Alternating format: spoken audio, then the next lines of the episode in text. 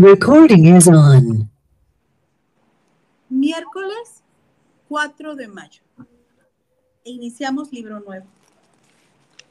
El libro se llama El síndrome de Mozart de Gonzalo Moure. Y les tenemos algo muy importante que decir.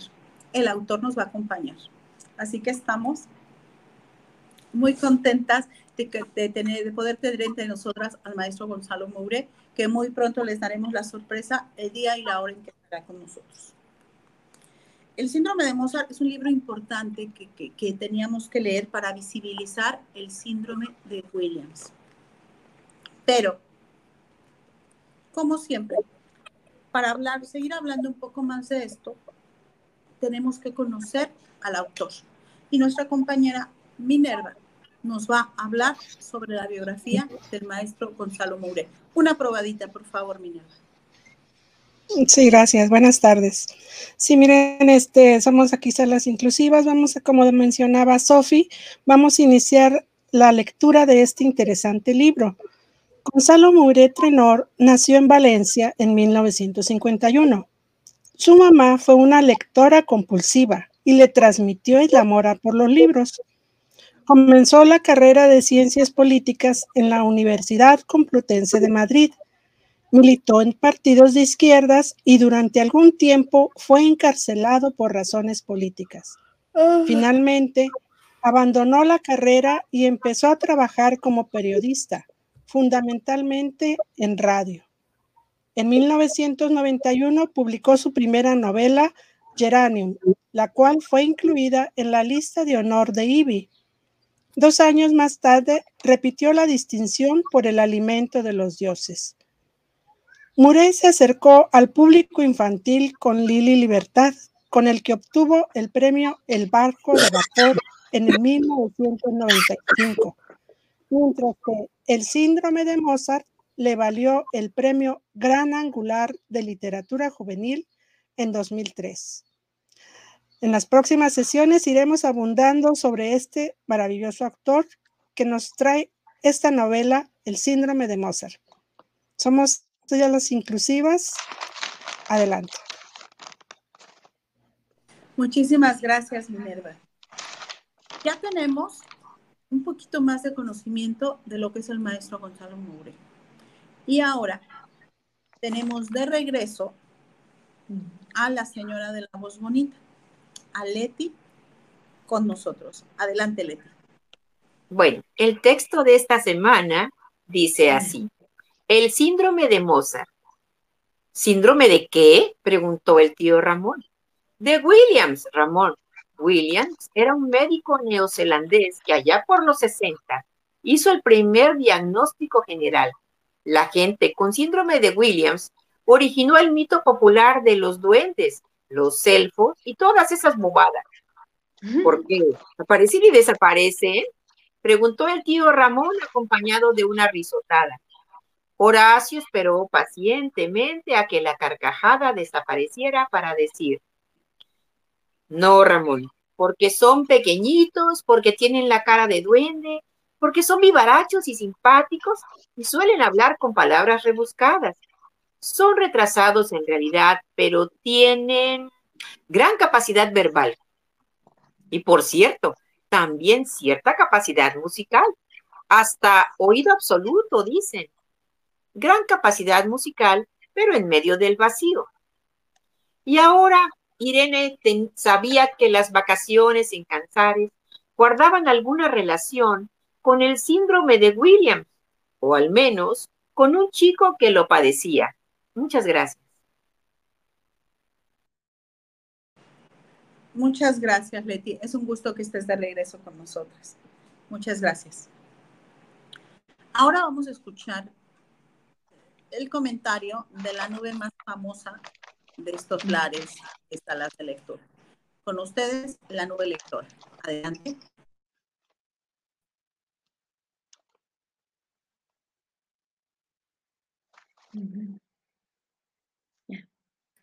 Micro nube. Ahí vi mi micrófono. Muchas gracias, Sofi, por tu bella presentación. Bueno, mi comentario inicial para, para abrir boca de este libro. Este, pues, como comenta Leti, nos va a hablar sobre el síndrome de eh, William, pero en literatura, la historia de Irene con Tommy y con su papá que es neurólogo. Em, y pues lo que llevo leído me ha gustado porque es algo que yo personalmente no conozco nada del síndrome de Williams, ni siquiera sabía que existía. Gracias a Pau y gracias a salas inclusivas vamos a, ahondar más y vamos a aprender más. Pero con lo que me quedo es que, eh, sin lugar a dudas, el protagonista va a descubrir su capacidad musical y va a romper barreras este, no, no solo sociales, sino ya veremos lo que sigue de lo del libro. Entonces, lo que, lo que me ha gustado es que habla sobre la familia, la amistad que se va a entretejer con Irene y con Tommy, que es el protagonista del libro, y su papá, que es neurólogo. Muchas gracias. Muchísimas gracias. Gracias, Nube. Ahora, por favor, vamos a escuchar a Valeria Fábregas y lo que nos tiene que contar que le la Adelante, Valeria. Gracias, Sofi. Bueno, les voy a contar. Dice, Irene toca el violín, pero aquella vez lo hace de manera tan violenta que se sangra los dedos. Irene trata de ayudar a Tommy con lo que ella sabe hacer, es crear música a través del piano o del violín. Eso no importa. Pero ¿por qué le gusta la música a Irene? ¿Por una herencia o una necedad de su familia o realmente por lo que ella desea en la vida? Aquí quiero enfatizar la empatía que siente Irene por Tommy, ya que busca y encuentra una manera de conectarse con él, pues como sabemos, Tommy es bastante retraído. Y el hilo de conexión, por supuesto, entre Irene y Tommy va a ser la música. Esto lo considero importante porque cualquiera de nosotros, si nos los proponemos, podemos buscar formas de mejorar o cambiar la vida, aunque sea con un granito de arena para mejorar la vida de alguien. Gracias. Ese sería mi comentario. Muchísimas gracias, Vale. ¿Alguna de ustedes, compañeras, nos quiere comentar algo de lo que le pareció este libro?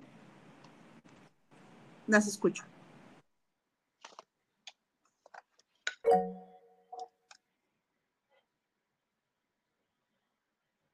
Ah, gracias. Bueno, fíjense que como siempre los autores como nos van este, dando, a veces yo digo, eh, pequeños señuelos para que querramos seguir en la, en la historia y que vayamos diciendo, ¿y qué más? ¿Y qué más? Por favor, ¿no? Me encanta cómo Gonzalo Moure este, nos va dibujando cada uno de los personajes. Eh, no solo Irene, que pues empieza así tan, esto de los dedos rasgados por haber tocado el, el violín con tanto ahínco, sino cómo va dibujando a su amigo que dice que es un marciano, o sea, que es alguien de, que no es de este mundo, ¿no? Y cómo eh, pensaba yo, no nos dice que, que, ese amigo tuviera una discapacidad ni nada, simple y sencillamente había nacido en otro país y entonces tenía otra cultura, otras ideas. Y entonces a veces uh, yo me pienso como niña y, y, a veces eso era lo que uno decía, ¿no? No, es que es de otro mundo, o sea, no es como yo. Y luego, mm, cuando me daba cuenta de que no solo era como yo, sino que además tenía más problemas que yo, y yo me sentía así como que, ay, qué problemas tengo tan grandes y que dice uno, no es cierto, ellos tienen más problemas y sin embargo eh, salen adelante y hacen muchas cosas y nosotros creemos que los nuestros son los problemas más terribles. Entonces, me gusta mucho esta forma de cómo presenta a los amigos y también como el papá, este, ella lo sabía, la lleva de vacaciones a ese lugar y no era para que ella hiciera música, ni que estudiara, ni que conociera, ¿no? Él tenía un objetivo y cómo va así como que poniéndole las cosas para que esto suceda, es decir, conocer al eh, personaje principal, que es el que tiene el síndrome. Pero hasta ahorita no nos ha hablado realmente del síndrome, sino lo que ya nos leyó Leti, que cuáles son las características, pero de manera general. Entonces, eso es bonito porque no es el centro... Eh, esa discapacidad, ¿no? Sino que nos va poniendo y también ya queremos saber qué es eso, porque, bueno, si bien eh, es cierto, ya nos dieron una pista como que queremos saber y qué estaba pasando o qué va a pasar con este Tommy, ¿no? Entonces, pues ya, ya queremos seguir leyendo la siguiente parte. Gracias. Muchas gracias, Ana Graciela. ¿Alguien quiere comentar algún otro, otro punto de vista acerca de la lectura? Yo estoy encantada por, por esta cuestión de de poner a la música y cómo la música tiene que ver en casi todas, todas las discapacidades, de qué manera nos, nos habla, porque tiene una manera especial de tocar el alma humana. Adelante, Minerva. Ah, sí, gracias, Sofía.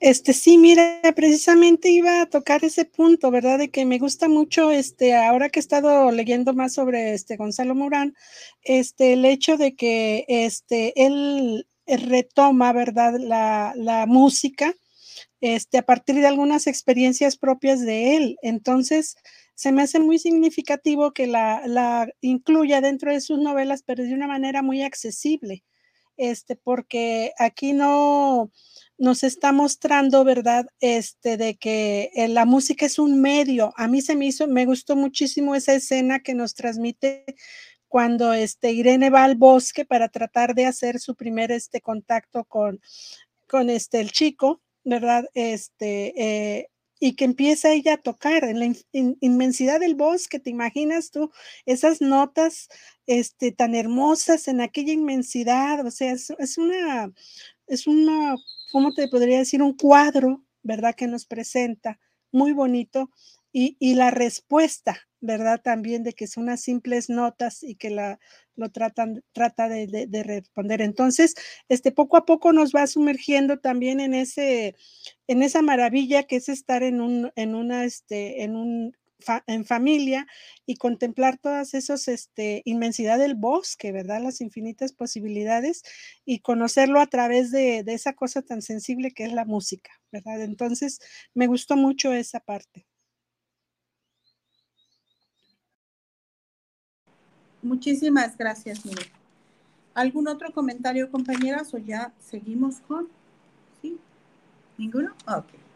Bueno, ustedes que nos están viendo o que nos están escuchando en este momento, tenemos todo el mes de mayo para que nos comenten qué les está pareciendo la lectura de, de este libro del síndrome de Mozart. ¿Conocían algo sobre el síndrome de Williams? ¿Habían escuchado sobre esto?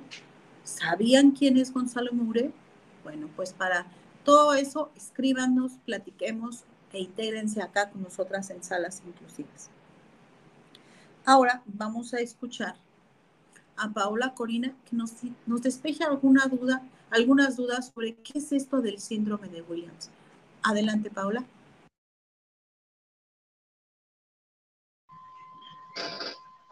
Hola, buenas tardes a todos.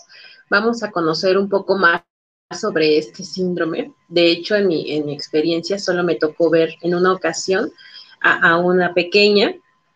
Son como de los casos en los que, no, por, no porque no quiera, sino por la falta de información, a veces uno no quiere trabajar con, con esos niños porque pues no, no sabes, te da, te da miedo pensar que, que no, no estás informado, pero pues me gustó mucho porque es una de las enfermedades, como dice, poco comunes y por eso mismo no sabemos cómo tratarlas, no sabemos eh, por los diferentes diagnósticos que puedan dar a veces en las unidades básicas de salud, no las, no las tratamos a tiempo. Por lo mismo, su, su calidad de vida es muy pobre y no atendemos las necesidades tanto físicas, emocionales, psicológicas y cognitivas, y es lo que nos lleva a que no tengan un buen desarrollo y un buen desempeño y una buena autonomía. Bueno, es una enfermedad genética poco frecuente. En este caso no se considera hereditario, puesto que se ha visto en algunos casos que dentro de la, de la historia familiar no existe eh, antecedentes de, de esta índole. Se presenta también en la misma proporción, tanto en hombres como en mujeres. Se caracteriza por un desarrollo, por un trastorno del desarrollo. El 75% de los casos lleva con un retraso psicomotor, es decir, tiene dificultad para el movimiento, para el desplazamiento. Disformismo facial, que esto nos indica que hay algunas características en la cara que no son acordes con la, con la con los rasgos característicos que ya conocemos. Su perfil cognitivo también está involucrado, tanto el conductual como el específico. Bueno, vamos a ver algunos datos clínicos de manera un poco más explícita nos dice que es causado por una microdelación. Significa que algún en un, del cromosoma 7, un pedacito así pequeñito del cromosoma 7, no se desarrolló como normalmente se desarrolla. Y esto se revela por un estudio llamado FISH.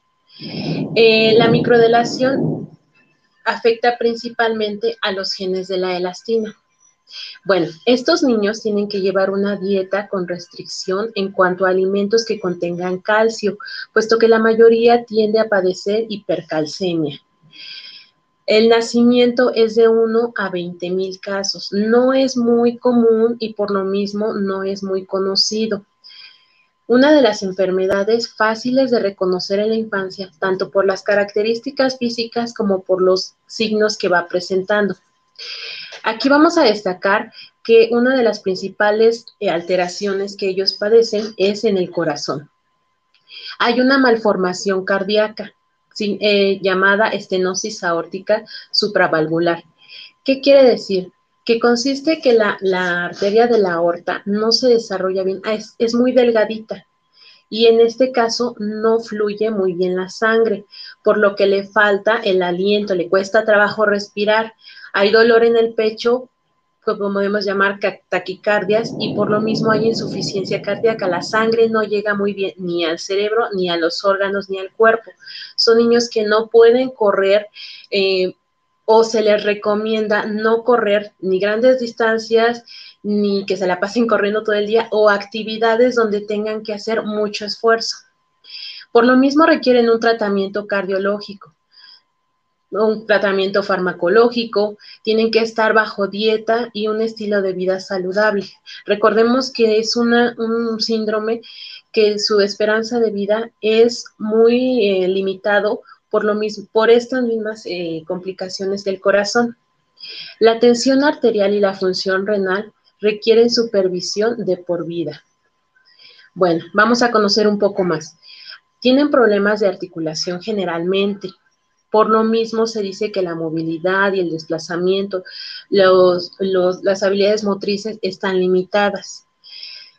Recordemos que también tienen un problema con el calcio, entonces obviamente los huesos no tienden a desarrollarse muy bien, por eso comentaban en el libro que son niños muy pequeñitos, muy finitos, tienen una, una apariencia, como comentan, élfica, de duende, su piel es muy suave, incluso a veces son niños con piel muy pálida y floja, quiere decir que, se ve como que están muy, muy flaquitos o su piel se ve como si fueran viejitos, o en algunos casos también depende de la genética de la, de los, de la familia. También presentan problemas de coordinación, pueden parecer torpes, pero no significa que no sepan lo que van a hacer simplemente que su cuerpo no reacciona a la misma velocidad que comúnmente lo hace. baja estatura, como lo comentaba, en la pubertad se desarrolla de manera más temprana, ahí hay una revolución de hormonas dentro de su cuerpo que hace que tengan cambios más eh, a, más temprana edad y esto también ocasiona que haya problemas gastrointestinales y urinarios principalmente. Bueno, una de las características de este síndrome es la fisonomía facial. Bueno, la cara presenta una apariencia, como ya vemos, muy característica. Su frente generalmente llega a ser amplia, llegan a ser, como lo dicen comúnmente, muy frentones. El cabello, el nacimiento del cabello es un poco más hacia atrás. Incluso hay algunos niños que tienen el cabello muy abundante. La nariz es corta o eh, tiene como que un espacio muy pequeño, aunque sea ancha, pero el espacio que ocupa la nariz en cuanto a la cara es muy pequeño. las mejillas también son anchas. Se puede decir que son niños como cachetones, como si tuvieran comida aquí en la, parte de las mandíbulas, pero no, esa es la, parte de, de, ellos característico. La boca también tiene que ser grande, o lo que llamamos ancha, y los labios en algunas ocasiones se ven gruesos. No significa que tengan los labios hinchados, significa que por lo mismo que se le ve la, la, boca muy amplia, en algunos tiene la apariencia de que son labios gruesos. También tienen problemas dentales. En, los dientes llegan a ser muy separados, pequeños, y eh, tienen problemas de, formación dental porque llegan a ser torcidos. La alimentación influye mucho ya que no pueden estar masticando alimentos muy sólidos o muy duros para, morder por lo mismo este, que, están torcidos. Y como ya vimos, los problemas gastrointestinales vienen desde la introducción del alimento. Algo que debemos conocer es que ellos tienen eh, marcada una discapacidad intelectual de leve a moderada. Por eso dice que llegan a ser algo torpes o que no entienden, con déficit en algunas áreas, como ya comentábamos, psicomotriz y visoespacial. Tienen muy mala coordinación en cuanto a derecha, izquierda, en, cuanto a saber que, hay un obstáculo enfrente y pueden no eh, hacerse a un lado o seguidos son niños que se tropiezan, que se, que se caen pero el aprendizaje de la memoria no se ve alterado. Ellos aprenden por repetición, memoria a, largo plazo. Su personalidad, esto sí, al contrario de, lo que puede ser la, torpeza motriz, su personalidad son niños muy alegres, muy activos, muy desinhibidos, muy entusiastas. Tienen una, puede llegar a tener un déficit de atención e hiperactividad. Además que son niños muy ansiosos y pueden llegar a tener muchas fobias. En cuanto al lenguaje, son capaces de formar frases, hablar muy bien, se les entiende, llevan incluso un vocabulario muy extenso en comparación, por ejemplo, con los niños con síndrome de Down tienen una conducta de tipo hipersocial, no se están quietos, son niños que están muy activos, no se están sentados, andan platicando con todo mundo, tienen una, eh, un lenguaje que podría parecer normal, pero recordemos que hay ahí una alteración en, eh, en la discapacidad intelectual pero aquí, como lo comenta el libro, presenta una hipersensibilidad al ruido, ruidos fuertes, ruidos eh, sonoros muy, muy, muy estridentes. Por eso, ellos se dedican mucho a desarrollar habilidades musicales. Son muy aptos para lo que es la armonía musical. Bueno, como les había comentado anteriormente, en cuanto a la, en cuanto a la dentadura, también hay prevalencia de caries. Eh, aquí hay que tocar un punto en que las personas con discapacidad no les cuidamos mucho los hábitos de higiene, tanto dental como de manera física del cuerpo, en los niños que tienen alguna alteración motriz. A veces nos fijamos más en cuanto a la terapia física de, piernas, manos, pero nos olvidamos de, lo que es la cara, la nariz, las orejas. Entonces desarrollan una, una, una presencia más en caries además de que tienen ahí un detalle con el esmalte en los dientes. También hay presencia de estrabismo en el 40% de los niños. y tienen problemas en cuanto a, los ojos, usan lentes en la mayoría de las ocasiones. Y bueno, ya habíamos marcado que hay malformaciones vasculares, pero también de manera pulmonar. La dificultad en cuanto a las personas con síndrome de Williams es que ellos no comprenden las bromas, las ironías o el lenguaje eh, literal. Como les decía, su lenguaje puede ser muy amplio, pero lo que comprenden ellos no siempre es lo que ellos expresan.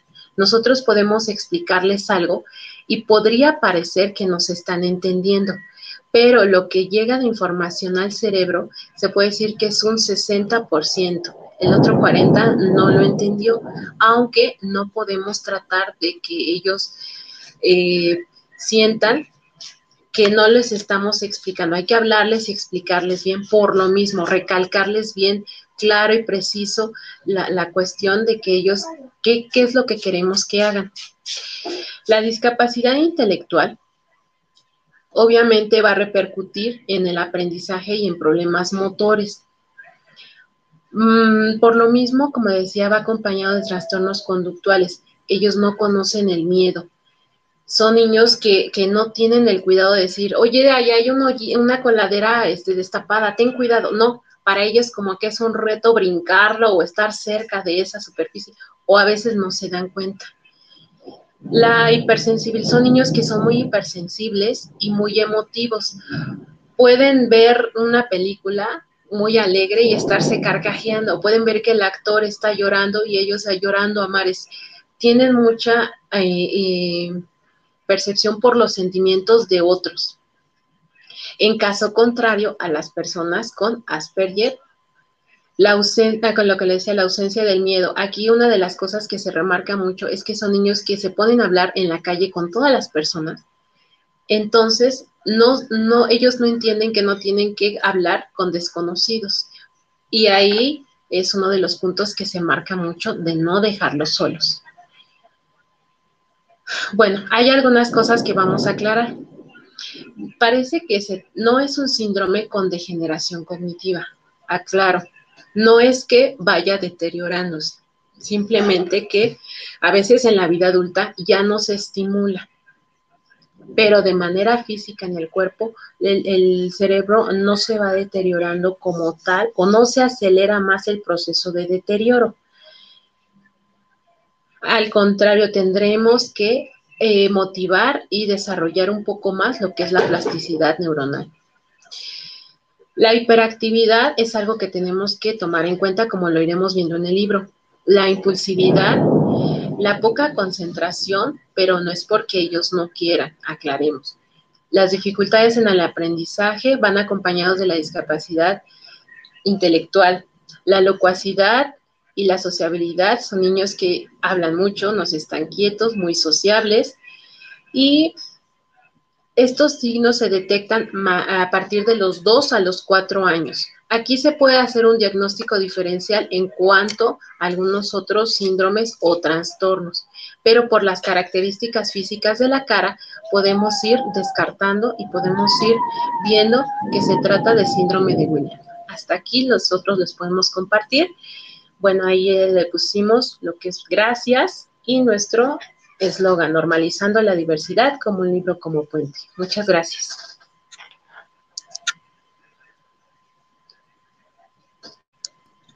Muchísimas gracias, Paula. Como una sección muy interesante de lecturas con sentido. Y ahorita vamos a una sección nueva que tenemos en lecturas con sentido, que trata sobre las señas. Y en este momento, Joali nos va a hacer favor de ponernos esta grabación de Liz Tun, nuevo miembro de Salas Inclusivas. Adelante, Joali.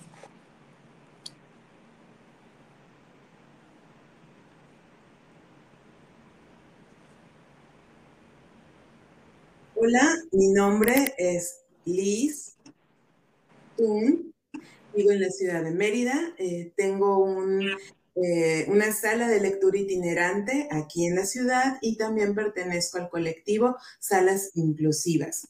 Y estamos haciendo una nueva sección para practicar un poco de lengua de señas. Yo soy estudiante y pues quiero compartir con todos ustedes un poco de lo que estoy aprendiendo. Y en esta ocasión vamos a estudiar un poquito el abecedario, que es muy importante para iniciar en la lengua de señas. Antes de ver el abecedario, les quiero hacer como algunos comentarios. Primero que nada, cuando vamos a señar, de preferencia, debemos de vestir de color negro o un color oscuro. Esto es para que se centre la atención en las manos y no hayan distractores. También debemos de ver en el caso de, una grabación, por ejemplo, que se pueda hacer de la cabeza hasta la cintura, ya que las señas en esas direcciones es donde se hace y así se puedan ver, eh, se puedan, nos podamos fijar mejor en las señas. En esta ocasión, el abecedario lo vamos a hacer más o menos a esta altura, que los brazos no estén tan arriba ni estén tan abajo. Entonces, vamos a iniciar. Yo les voy a hacer tres veces el abecedario. La primera vez lo voy a hacer de corrido para que ustedes vean cómo son las señas. La segunda vez, entonces ya se los voy a explicar. Y la tercera vez, entonces lo volvemos a practicar de corrido. En esta ocasión, nada más vamos a ver la primera parte del abecedario nada más para que en la próxima sesión conozcamos las otras letras. Entonces iniciamos con la letra A, B, C, D, E, F, G, H, I, J, K, L, W, L y M. Bueno, la primera letra que es la A, vamos a poner nuestro puño cerrado y vamos a sacar el pulgar. Esta es la letra A. Con la letra B vamos a levantar los dedos que estaban encogidos y entonces vamos a ocultar el pulgar. Esta es la letra B. La letra C, hacemos, hacemos precisamente la letra C en español. Si se fijan, tiene esa, esa forma la, nuestra mano. Esta es la letra C. Lo mismo pasa con la letra D. Vamos a levantar el índice y vamos a hacer como una bolita formando la letra D. Y la colocamos de esta manera, D. La letra E hacemos como una garrita, vamos a encoger todos nuestros dedos, los vamos a contraer. Letra E. La letra F, entonces levantamos el dedo medio, el dedo anular y el dedo índice y juntamos el dedo, el dedo índice y el dedo pulgar. Lo juntamos. Esta es la letra F. La letra G es de esta manera, levantamos el pulgar y levantamos el, y acostamos el dedo índice. La letra G, entonces le agregamos el dedo medio, la letra I, vamos a levantar solamente el dedo índice y la letra J es muy parecida, vamos a hacer esta forma, pero le vamos a dar un movimiento. Lo hacemos hacia adelante, como si estuviéramos haciendo el ganchito de la letra J. La letra K, como que hace un split, el dedo, eh, el dedo índice y el dedo medio, y vamos a poner en medio el pulgar. Esta es la letra K y le vamos a hacer un movimiento de abajo hacia arriba. Letra K. La letra L es muy parecida a la letra H. ¿Se acuerdan? Le hicimos la mano horizontal, hicimos la letra H y ahora la letra L, entonces la vamos a poner de manera vertical. L. La doble L es esta misma forma, pero lo vamos a arrastrar hacia afuera. Letra doble L. En el caso de que las personas sean zurdas, entonces la mayoría de las veces utilizan ellos la, la mano izquierda y entonces cuando van a hacer una, una letra doble como la letra L, entonces también ellos lo van a hacer hacia afuera Esta es la letra L, hacia afuera. L, después de la L sigue entonces la letra M, que va a ser la última. Nuestros tres dedos, el índice, el medio y el anular, los dejamos hacia arriba y vamos a juntar el pulgar y el meñique. Y ahora lo vamos a llevar hacia abajo. Esta es la letra M. Si se fijan, es, son como las tres patitas de la letra M. Entonces vamos a hacerla de nuevo, la, de la A a la M. A, B, C, D, E, F, G, H, I, J, K, L, W, L, M.